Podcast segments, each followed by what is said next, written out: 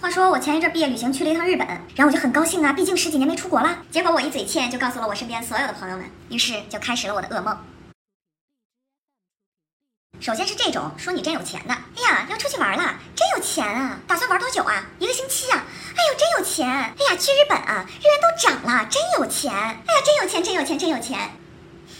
出去旅个游就是有钱了，关键是这里边还有很多每年去好几次国外的人对我说我真有钱。哈哈这种人呢，对你出行的所有行程都有意见。比如他们特别爱说这样的话：你为什么要去日本呢？为什么不去美国呢？为什么不去英国呢？怎么不去东北呢？东北多凉快呀！嗯，对我们家开着空调也凉快。你管我想去哪儿呢？然后还有这种，你为什么不去秋叶原呢？去日本怎么可以不去秋叶原呢？你没去富士山，去日本怎么可以不去富士山呢？你吃没吃寿司？你去日本怎么可以不吃寿司呢？四十七丁目有一家拉面店特别好吃，你不吃，你去日本你怎么可以不吃那家拉面呢？那你这日本等于没有去啊！好，我下回一定去，再也不去了。这样的，朋友们，如果这个地方很好，谢谢你告诉我，但我可以选择我到底去还是不去。如果我不去的话，你可以自己去。还有那种喜欢瞎出主意的朋友，也挺无奈的。你怎么不去看樱花呢？去日本得去看樱花呀，大姐，现在是夏天，你让我上哪儿看樱花去啊？哎，你去东京塔上面呀，去东京塔。实不相瞒，作为一个上海人，我到现在东方明珠都没上去过，我还上东京塔。你怎么没去牛郎店？听说日本的情趣用品特别好，你到日本的情趣用品店去呀。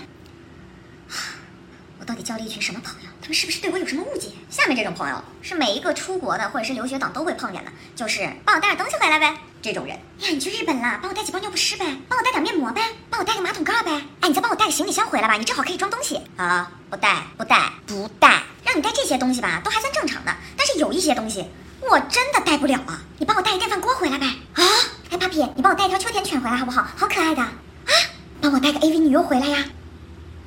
这帮蠢男人，Papi，帮我把小立勋带回来呗。哦，那个我倒是也想带呀。让你带东西带就带了吧，但有这么几句话我特别不爱听。你去逛逛就行了，不用特意给我买。啊，我没有想给你买东西啊。最近日元的汇率有点高，等日元低了我再把钱给你呗。What？我脸上写着冤大头三个字吗？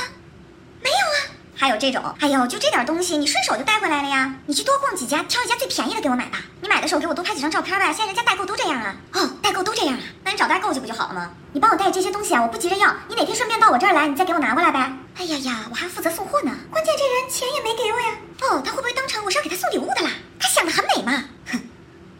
还有这种，我听说最近东京那个商场在打折呢。你为什么不去东京了？你去一趟呗。你就为了我去一趟呗。我不管，反正你帮我去那个商场带一个回来。你算老几？真的，各位，如果你们想让你们的朋友们给你们带东西，能不能稍微客气一点？我又不欠你们的。有一些人吧，你给他带东西，他还要斤斤计较，烦的不得了。你买的这个东西没有网上的便宜啊！啊，现在汇率那么高啊，那我不要了，你等过两天汇率低了再去呗。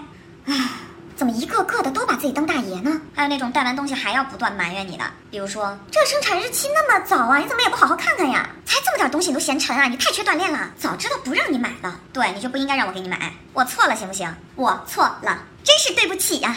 真是气死人。有一种朋友特别有意思，怎么说呢？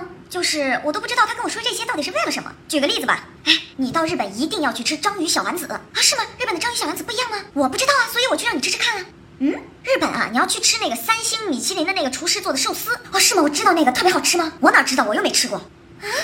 怎么跟我想的好像不太一样呢？大哥，你怎么说的好像你全都吃过一样呢？有一种朋友，我知道他们没有什么恶意，但就是一点问题太多了。日本男的是不是特别矮？大街上女的是不是都穿的很少？日本是不是人人都染头发？有没有遇到小栗旬啊？看到你们家爱豆了吗？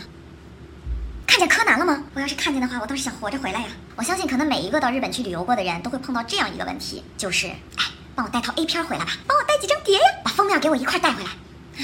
我们欠女优一张光盘的钱。你们真的只欠了一张光盘的钱吗？大哥，真的带不了，带不了，带不了，带不了，带不了，带不了。还有一些朋友呢，逮住一切机会来显示自己的幽默感，比如说日本人矮还是你矮呀？日本女的胸都比你大吧？我以后是不是就能看见 Papi 点 A V I 了？你终于决定要下海了，哈哈哈哈哈哈哈哈！真幽默。嗯，反正经历了这次旅行，我算是长了一个经验教训，就是如果以后你想出去玩，不要嘴欠。